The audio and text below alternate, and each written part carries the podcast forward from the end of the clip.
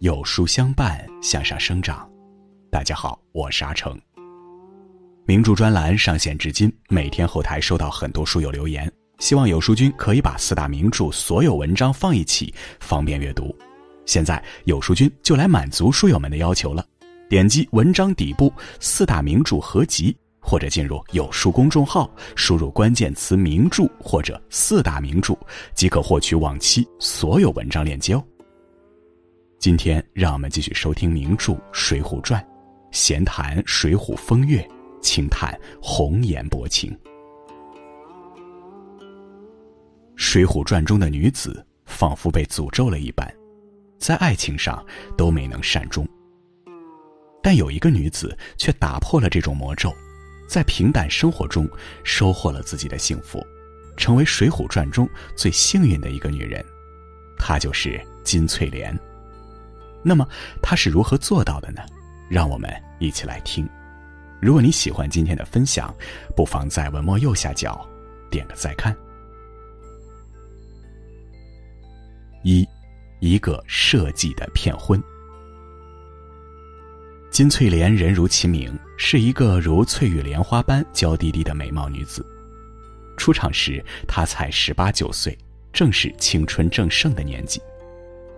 书中用了一大段话来描述她的美貌：蓬松云髻，插一支青玉簪儿；袅娜纤腰，系六幅红罗裙子；素白旧衫龙雪体，淡黄软袜衬宫鞋；峨眉紧蹙。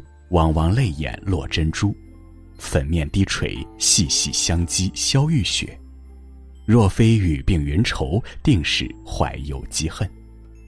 大体还他肌骨好，不搽脂粉也风流。青丝如墨，肤白若雪，腰肢纤细，面容姣好，搁现在一定是个引人关注的大美人儿。只可惜金翠莲生逢乱世。又无才无势无背景，在那样的情况下，美貌不是她可以借以利用的武器，反倒可能会给她带来无妄之灾。果然，这样的灾祸很快就到来了。金翠莲本是东京人，随父母来魏州投奔亲戚，没想到他们不但没有找到亲眷，母亲还在客栈里染病死去。屋漏偏逢连夜雨，走投无路的翠莲父女两人正不知如何是好时，一位郑大官人出现了。这位郑大官人看起来财大气粗，用三千贯铜钱买下了金翠莲，将其纳为小妾。金翠莲父女也觉得，既然能出得起钱，纳得起妾，总归是个有些家底的，比流落江湖要好很多。于是翠莲就这样成了郑大官人的一个妾室。但很快，翠莲就发现，原来郑大官人所谓的三千贯钱只不过是空头支票。他强媒硬保，虚钱实气，不费一枚铜钱就把金翠莲骗回了家。翠莲知道了真相，却也无可奈何。被骗了又能怎样呢？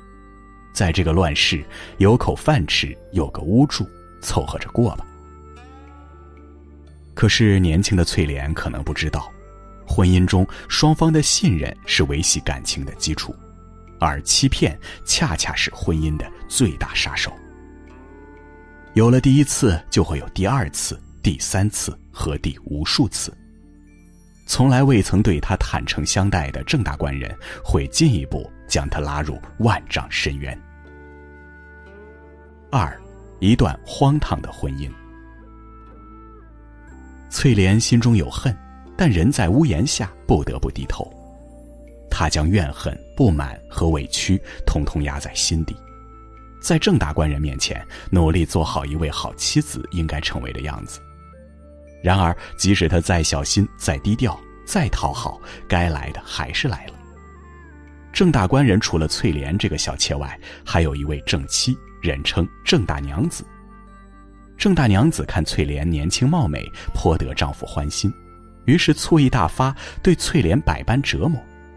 她不但用语言攻击，极尽嘲讽与挖苦，还要身体力行，早晚对翠莲拳打脚踢。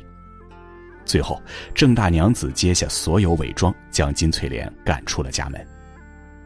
翠莲觉得郑大官人但凡念一点点旧情，应该对他有所补偿。可没想到，这郑大官人不但没有对她丝毫怜惜，还狮子大开口，向她讨起当初赎她的那三千贯钱来。可怜金家妇女，当初不但一文未曾得到，还搭上了一个姑娘的清誉与三千贯的欠款。他们本来就举目无亲，身无分文。如今的处境更是火上浇油，雪上加霜。从无家可归到有所依靠，再回到无家可归，这段荒唐的婚姻只经历了短短三个月，便草草结束。起初，金翠莲觉得自己遇到良人，可以委身依靠；后来发现，所谓良人就是个骗子，所谓爱情也只是骗婚。而后，金翠莲觉得，只要自己低调守礼，虽无爱情可言，也能衣食无忧。后来才发现，丈夫不怜惜她，大娘子看不惯她，被赶出家门，还被勒索赔偿。这场婚姻从头到尾便充满了阴谋的味道，没有爱情，没有责任，甚至没有利益纽带。一场完完全全由谎言编织成的婚姻，最终等待他的也只有彻底的、痛苦的、悲惨的覆灭。三，一场及时的解救。被赶出家门的弃妇金翠莲与她那个满头白发的老爹爹，无路可走之下，到了魏州城的潘家酒楼卖艺谋生。世道艰难，生意难做。一对一没背景、二没资历的妇女，这条唯一的谋生之路也走得异常艰辛。一天，金翠莲想起了去世的母亲、年迈的父亲和自己不幸的遭遇，不知不觉在酒楼哭了起来。山重水复疑无路，柳暗花明又一村。这声啼哭引来了他这辈子最重要的贵人鲁智深。鲁智深听到有人哭泣，便将人叫来问原委。听金翠莲将事情细说了一遍，立刻怒意上涌。书中这样描述说：“呸！俺只道个正大官人，却原来是杀猪的正途。这个阿杂破财，头托着俺小种经略相公门下做个肉铺户，却原来这等欺负人。等洒家去打死那厮便来。”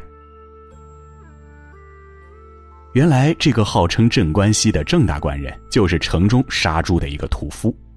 翠莲这才知道自己之前委身了三个月的丈夫，连身份都是假的。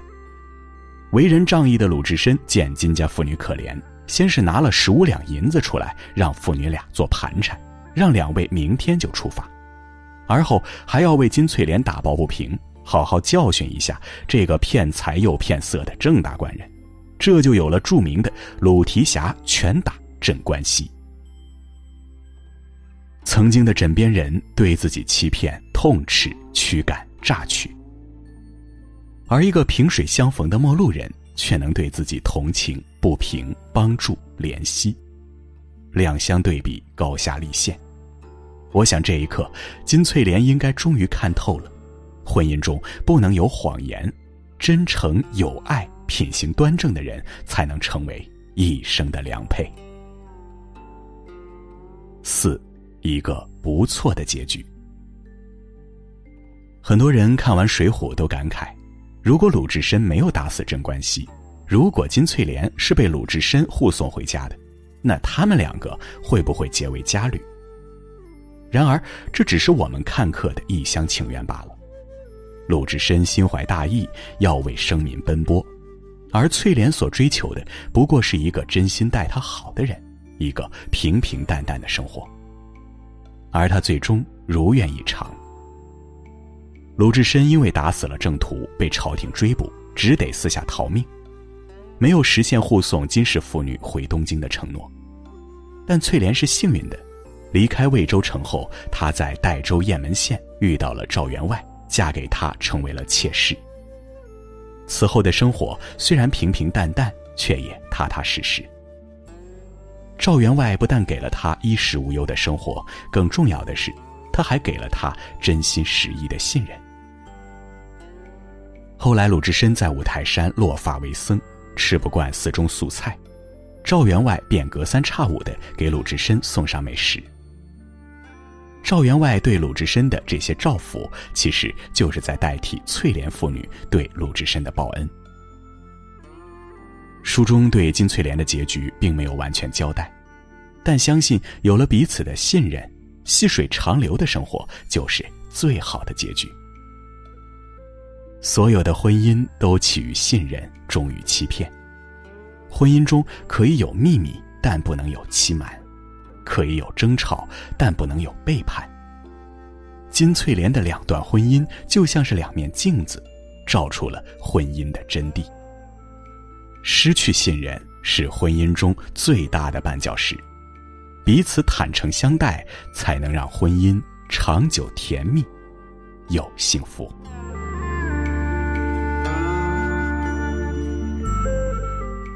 好了，今天的分享就是这样了。如果您喜欢的话，不妨在文末右下角点个再看。闲谈《水浒风月》，轻叹红颜薄情系列正在连载中。明天我们要讲的是顾大嫂的故事。想知道更多水浒精彩故事，每天记得准时来收听。听完的朋友别忘了点击文末四大名著专辑图片。在这个碎片化的时代，你有多久没读完一本书了？长按识别文末二维码，免费领取五十二本共读好书，每天有主播读给你听哦。我是阿成，我在山东烟台，向你问好。